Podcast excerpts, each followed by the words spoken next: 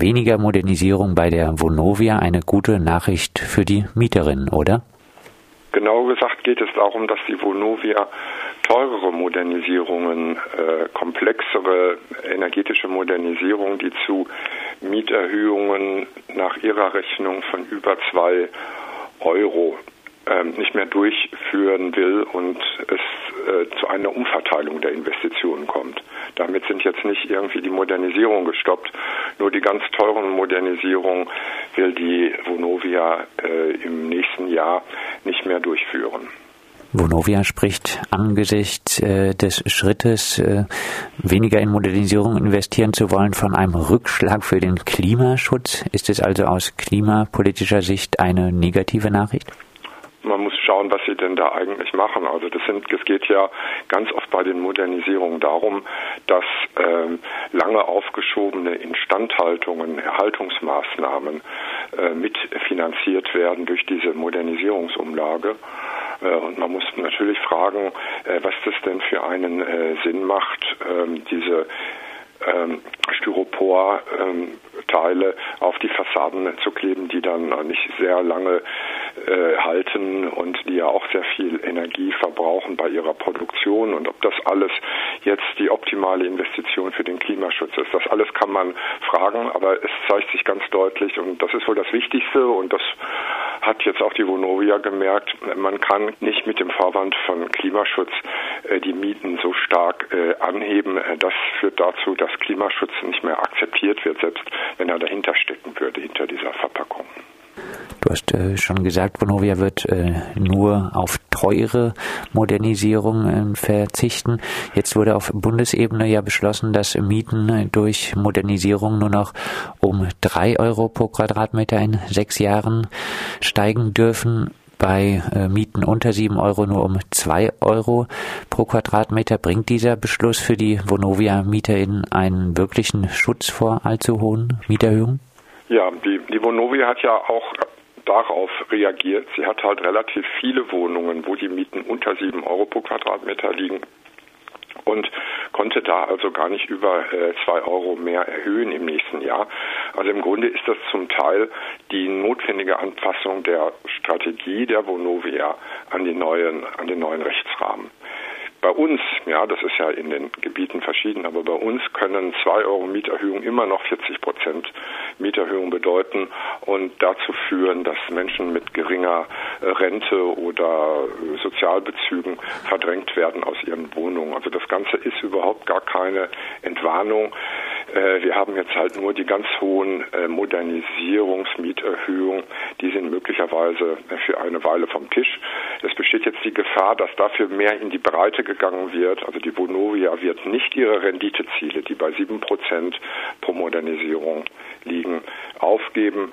Äh, sie wird anders wie investieren, mehr kleinere Modernisierung in der Fläche und sie hat angekündigt, mehr Nachverdichtungen und mehr ähm, altersgerechte Modernisierung, also die Herstellung von etwas mehr hm, Barrierearmut, da jetzt rein zu investieren. Sie ist absolut darauf angewiesen, äh, diese ähm, Modernisierung und Investitionen durchzuführen, weil allein diese treiben die Mieten so an, dass die Dividenden ausgezahlt werden können bei euch, da meinst du jetzt das Ruhrgebiet. Äh, wir hatten in der Vergangenheit auch schon äh, über äh, die oft teuren und trickreichen Dienstleistungen, die von der Vonovia für die Mieterinnen angeboten werden, gesprochen.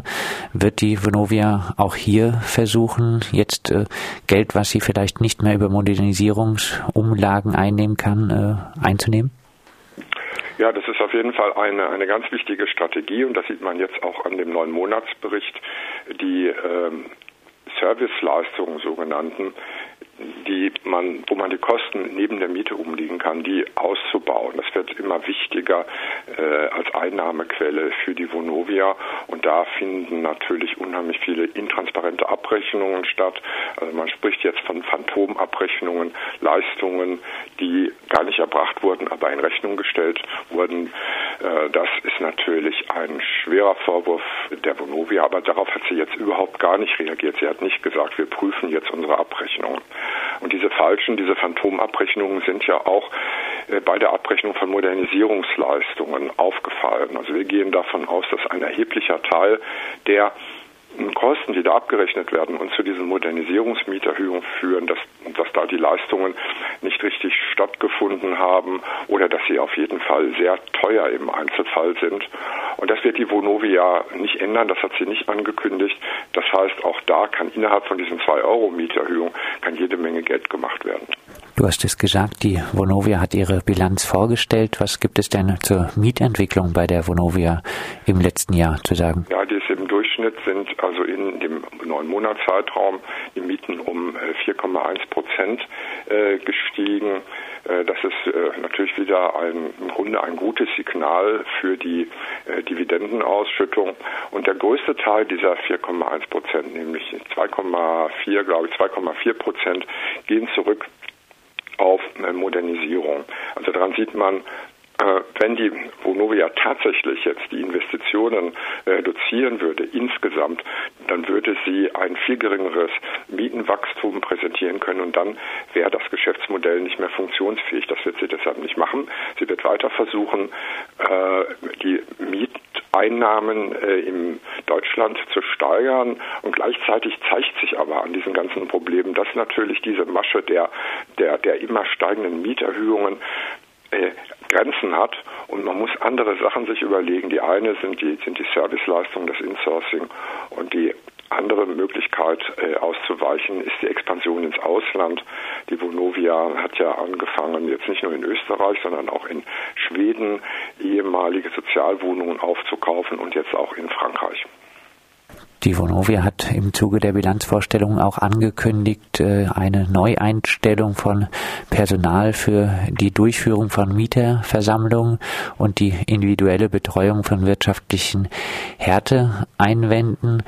Die Vonovia geht also dann doch ein bisschen auf die Mieterin zu, oder? Ja, sie ist dazu gezwungen. Also das Ganze ist natürlich eine Reaktion auf die Proteste und den Unmut der Mieterin, die an, in immer mehr äh, Städten äh, sich, sich abgezeichnet hat. Es gibt dadurch jede Woche oder fast täglich kritische Berichte und das kratzt natürlich unheimlich am Image und da müssen sie was tun und sie versuchen das jetzt also durch die durch die Deckelung der Mieterhöhung, aber auch dadurch, dass sie da, wo äh, Menschen mit geringem Einkommen überfordert sind, dass sie dann dort eben Personal bereitstellen, um äh, auf dem Weg der individuellen Härteeinwände dem einen oder anderen entgegenzukommen, sodass es nicht zu solchen selbstorganisierten Protesten kommt. Sie versuchen dann halt im Vorfeld Mieterversammlungen äh, durchzuführen, um frühzeitig mitzubekommen, wo es dann vielleicht anbrennen könnte. Ist natürlich auch ein Versuch, die Kontrolle wieder zu gewinnen über äh, die Mieterinnen, die angefangen haben, sich selbst zu organisieren modernisieren. 27 ähm, Stellen äh, sind im Grunde total wenig. Die, das eigentliche Problem bei den Modernisierungen liegt darin, dass die Planung unglaublich schlecht ist. Also das fängt natürlich damit an, dass man sich anguckt, können sich denn die äh, Menschen, die in einem Quartier, das da modernisiert wird, äh, wohnen, können die sich so eine teure Modernisierung leisten? Das hat sich die Vonovia bislang gar nicht angesehen. Das müsste man machen. Und dann geht es aber auch um die technische Planung. Äh, die Leute, die so eine Vonovia-Modernisierung erlebt haben, wissen, was das für ein Chaos und für eine Belastung bedeutet. Da wird die Planung teilweise erst auf der Baustelle gemacht und das, was man da als Ankündigung einer Modernisierung äh, Maßnahmen bekommt, da weiß man gar nicht, ob man das nun glauben soll. Es finden ganz andere Sachen dann teilweise statt und es müssen ganz viele Probleme auf der Baustelle sozusagen gelöst werden. Die Maßnahmen verzögern sich, es herrscht einfach Chaos und das geht dann so weiter bis zu den Abrechnungen, mit denen man ja die Modernisierung begründen muss als Vermieter. Also da sollte die Volovia, wenn sie das ernst meint, sehr viel Personal in eine bessere Planung äh, investieren. Äh, dann äh, wird es auch weniger Unmut geben. Dann werden aber auch einfach nicht mehr so hohe Kosten präsentiert werden können. Und das ist wahrscheinlich nicht im Interesse der Rendite. Daran äh, anschließend als Abschlussfrage, Knut, ähm, die Entscheidung der Vonovia-Modernisierung inklusive starken Mieterhöhungen äh, zumindest etwas zurückzufahren, trotz alledem aber ein Erfolg für die Mieterinnen-Proteste, auf ja, den sich aufbauen lässt? Ja, auf jeden Fall. Also auch der ähm, also am Ende ist auch die Entscheidung im Bund, die Mieten äh, zu deckeln, genauso wie jetzt diese Geschichte bei der Vonovia, sind Zugeständnisse an die Mieterproteste, aber es reicht halt bei weitem nicht aus. Ähm, die Vonovia muss einfach ähm, auf die Mieter hören. Es sollten keine Modernisierungen durchgeführt werden, die ähm, zu wesentlich höheren Kosten führen als die Energieeinsparung. Und nicht energetische Modernisierung sollten mitbestimmungspflichtig sein. Warum baut man den Mietern äh, gegen ihren Wunsch vergrößerte Balkone an? Ja, solch, äh, solche Dinge. Und ja, und über die anderen Dinge habe ich gesprochen. Es muss halt einfach eine Kostentransparenz her. Es müssen diese Phantomabrechnungen bei der Vonovia aufgeklärt werden. Äh, das ist jetzt der Weg, äh, wo auch die Mieterinnen und Mieter äh, drum kämpfen müssen, bundesweit, aber auch in jedem einzelnen Viertel, das weiterhin von Modernisierung, von Nachverdichtungen, von zweifelhaften Nebenkostenabrechnungen betroffen sein wird. Das sagt Knut Unger vom Mieterinnenverein Witten. Mit ihm haben wir über die Vonovia-Bilanz